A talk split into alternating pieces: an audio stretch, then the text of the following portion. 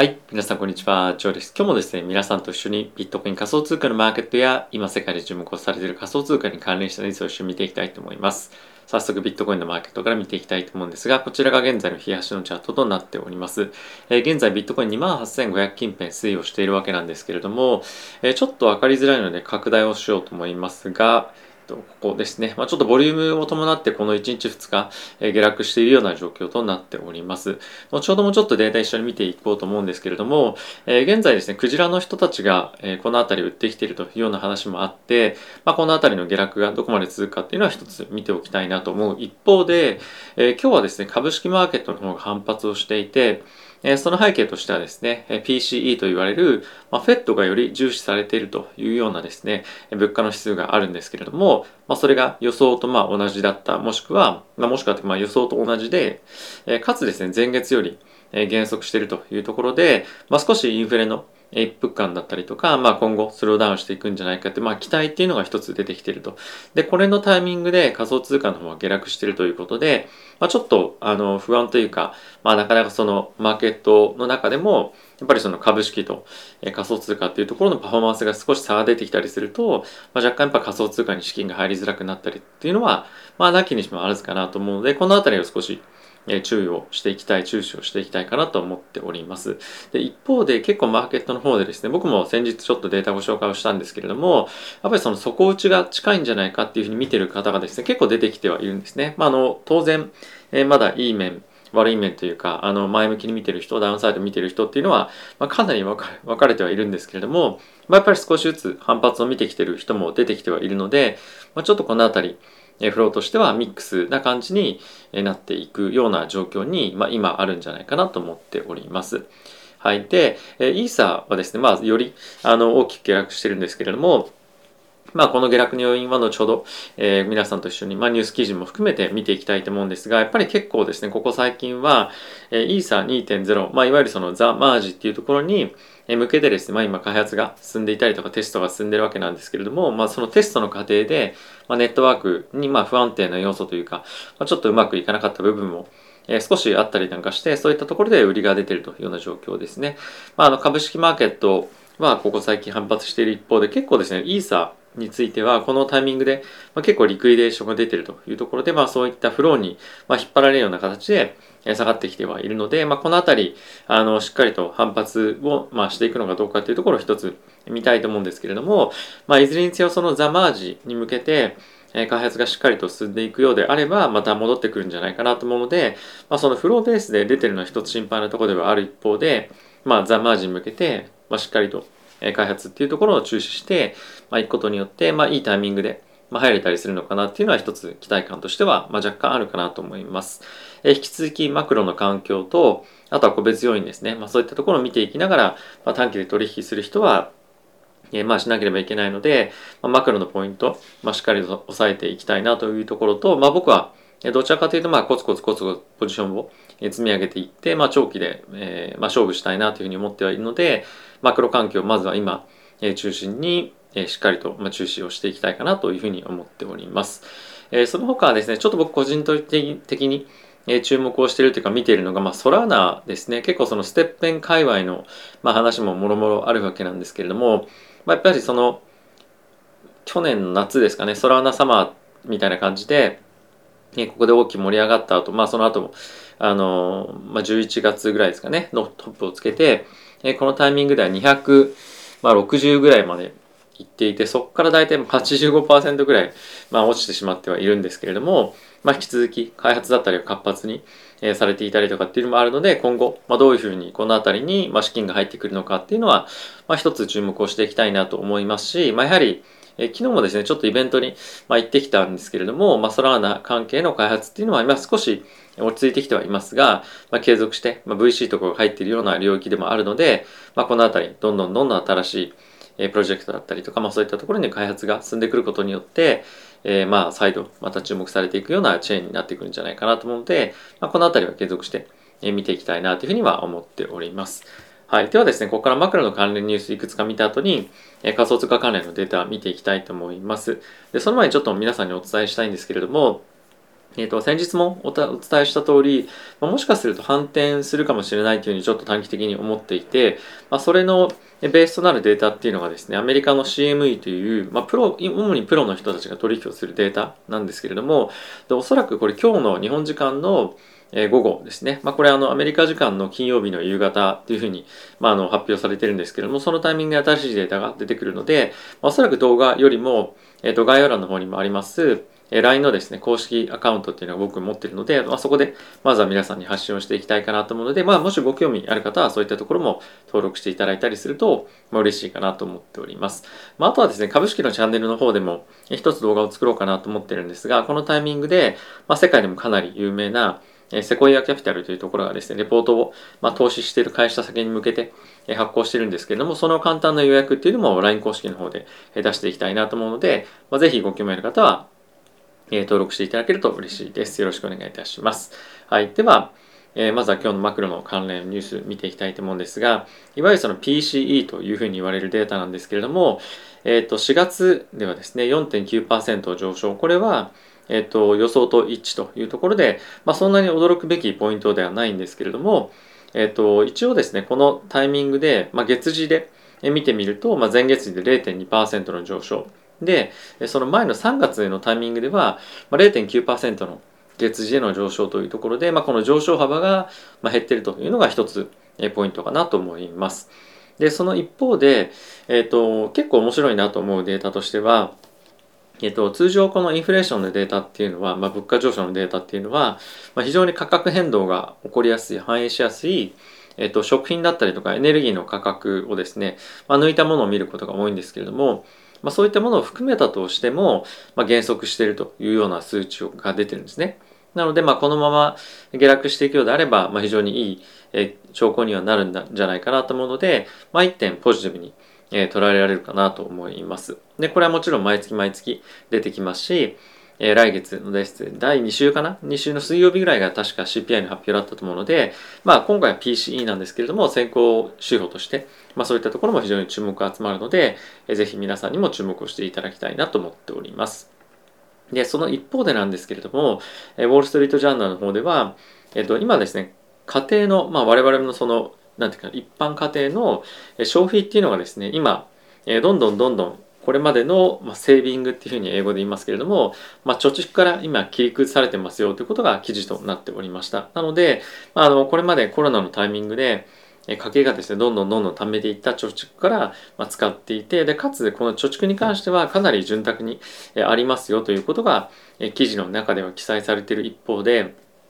え彼らのですねその貯蓄の切り崩切り崩し先なんですけれども、まあ、ガソリンだったりとか家賃えそういったところにメインに使われていて、まあ、もっともっと旺盛に、まあ、この夏っていうところもあるんですけれども、まあ、実際に旅行だったりとかそういったところに、ま、使われていくでしょうが予想と、ま、どれぐらい、まあ、あのの差があるのかっていうのがこの夏に向けて注目をされていくんじゃないかなというふうに思っております。ま、いずれにせよですね、やっぱりエネルギー関係のところに向けては、支出をどんどんしていかなければいけない状況は続いていきますし、まあ、家賃についても、まあ、なかなかその1回上げた家賃をですね、大家さんが下げるってことは、まあ、あんまりないというふうに言われているので、まあ、家賃が高止まりするようであれば、まあ、例えばそのグロースリーショッピングというふうに言われるような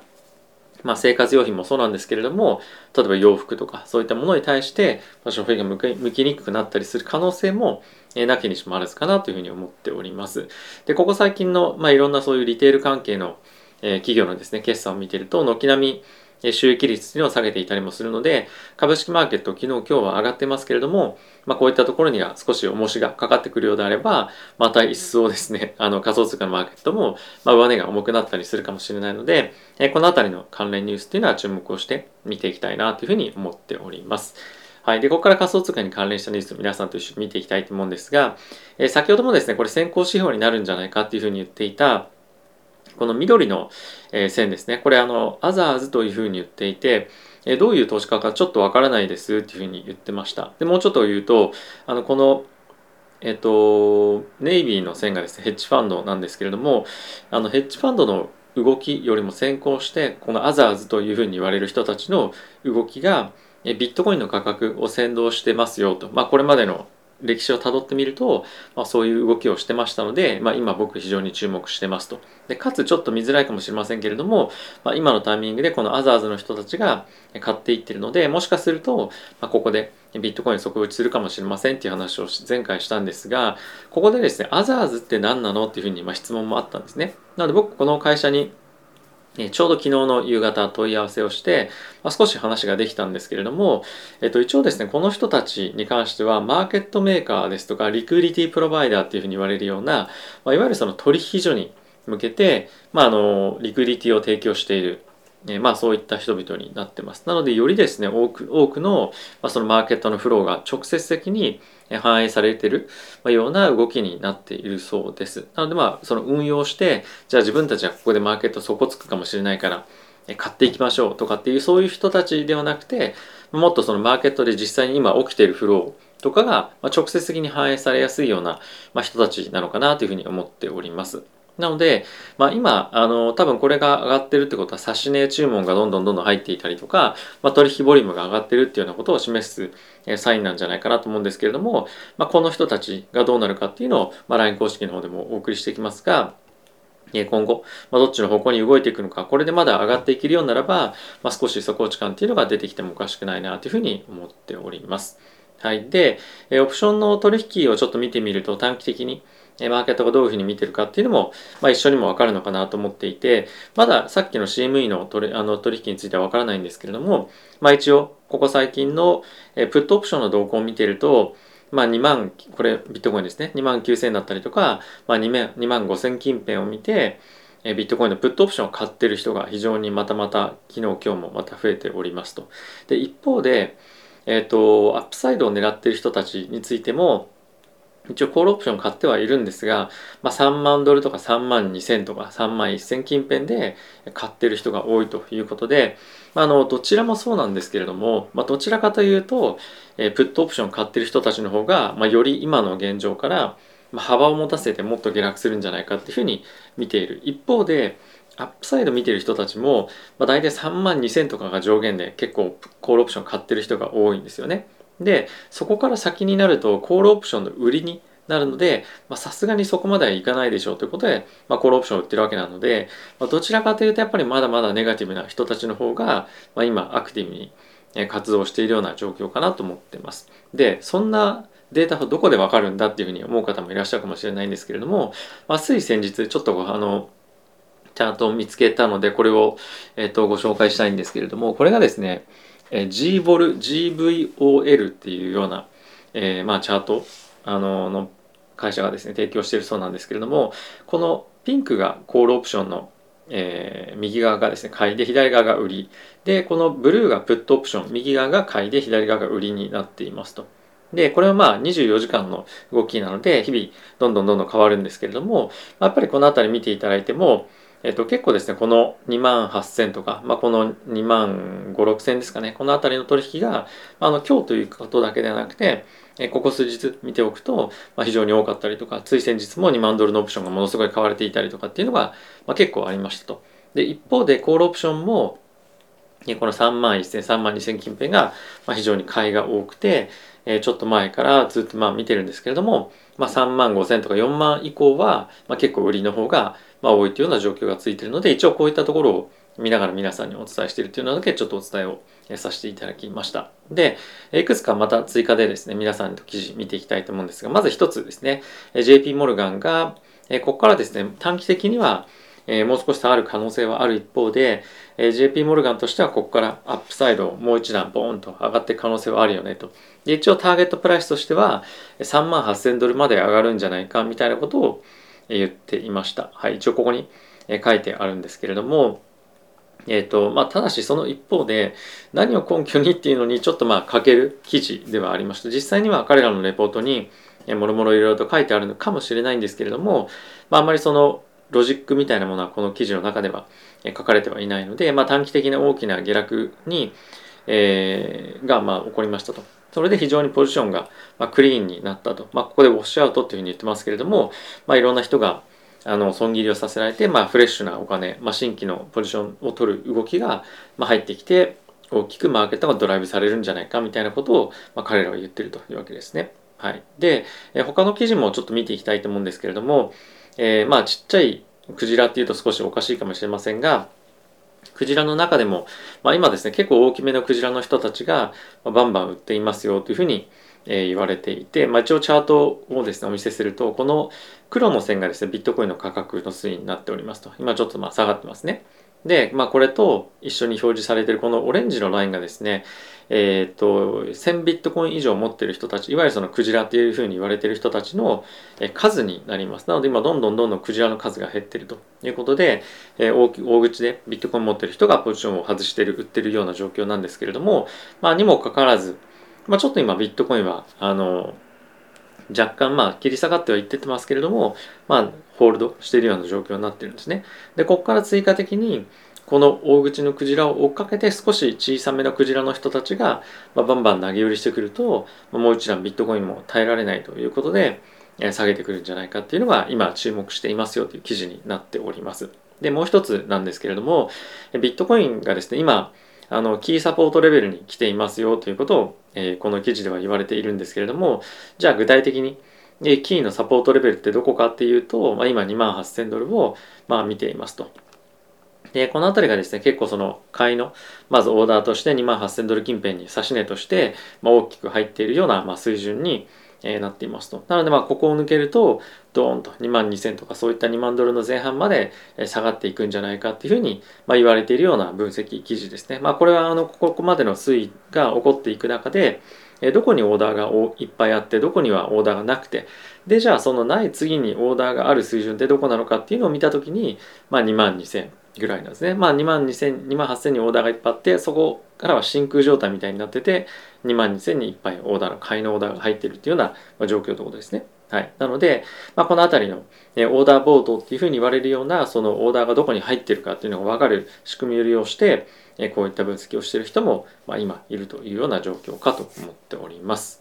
はい。で、もう一つ最後に見ておきたいのが、え先ほども皆さんに申し上げた、えイーサレムがですね、非常に大きなリクイデーションがえー、起こっていて、まあこれが仮想通貨のトークンの中で一番最も今リクイデーションが起きてる、えー、トークンですよと。で、まあその理由としては、先ほども、えー、ちょっと申し上げたザマージに向けて、まあ、今アップグレードのテストを行っているわけなんですけれども、まあ、ここで、えー、少しまあ問題というか、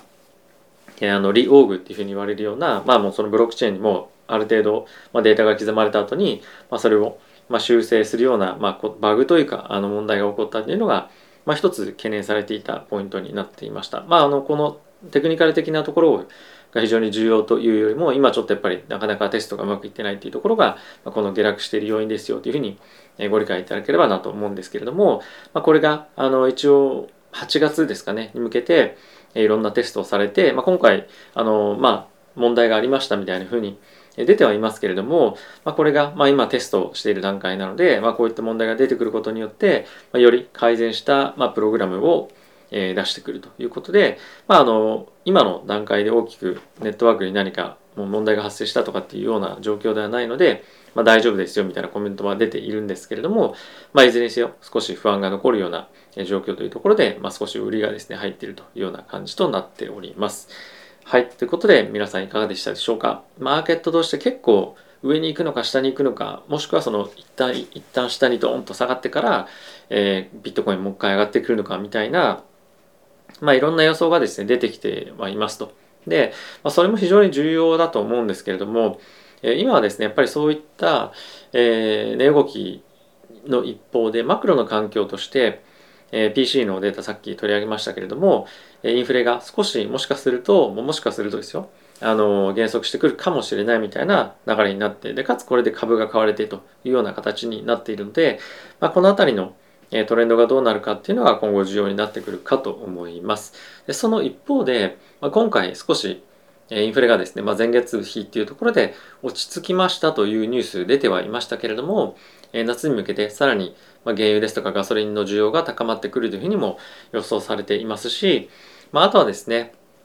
え今年の年末に向けて、えロシアから天然ガスをヨーロッパがですね、まあ、輸入をストップするみたいな話もま出てはいますので、結構この夏前後でえ物価上昇関連のまデータだったりとか、まあ、動きは結構また新しく出てくると思いますので、まあ、今日、昨日今日のデータだけで、まあ、少し判断は難しいかなと思いますし、マクロ的な不安な環境っていうのはしばらく続くと思うので、まあ、こういった形で今上がってはいますけれども株式のマーケットですねあのこれについていって買うというよりもまあ、あのもう少し状況を見てもいいのかなというふうに僕は思っております。逆にこういったタイミングで、えー、ビットコインだったりとか今イーサリアム落ちてますけれども、えー、まあ虎視眈々とポジションを積み上げていくっていうところができるような体力がある人もしくはその現金持ってる人は、まあ、買っていってもいいのかなというふうには僕は思っていて、まあ、ただしやっぱり大きく買わない本当に自分に負担にならない、えー、ボリュームで、まあ、虎視眈々と積み上げていくというのが、まあ、今の時期はえいい戦略なのかなというふうには常に思っております。まあ、やっぱりこのボラティリティが非常に高いアセットクラスなので、まあ、一気にどっかでガツンと買うのも、まあ、人によってはいいと思うんですけれども、まあ、結構その値動きに対して、まあ、少し敏感な人、まあ、僕は結構そうなんですけれども、あのそういう人はコツコツコツコツ買っていくのが、まあ、性分としては合ってるんじゃないかなと思っております。はい。ということで皆さんいかがでしたでしょうか？えー、昨日も今日もまた新しいちょっとデータベース皆さんにちょっとご紹介をしたんですけれども、えこういったところが実際に、まあ、ちょっと本当に使えるものなのかどうかっていうのを含めて今検証中なので、えまた今後もですね、シェアをさせていただければと思っております。あとは非常にボラティティが高いえ状況になっていて、さっき申し上げたようにセコイアキャピタルから、ま、投資先の企業に対して、ま、緊急で、ま、いろんな資料が配られたりとかもしているので、ま、そういった今状況であるというところは、まずあの理解しておきたいなと思いますし、あとはタイムリーに皆さんにできるだけ情報を伝えていく中で YouTube っていうのを活用しながら LINE 公式も使ったり、まあいろいろとツールを活用して情報発信できたらいいなと思ってますので、今後ともよろしくお願いいたします。あとはですね、まあ、ぜひ応援してもいいよという方がいらっしゃいましたら、ぜひグッドボタンや、あとはチャンネル登録もしていただけると嬉しいです。ではまた次回の動画でお会いしましょう。さよなら。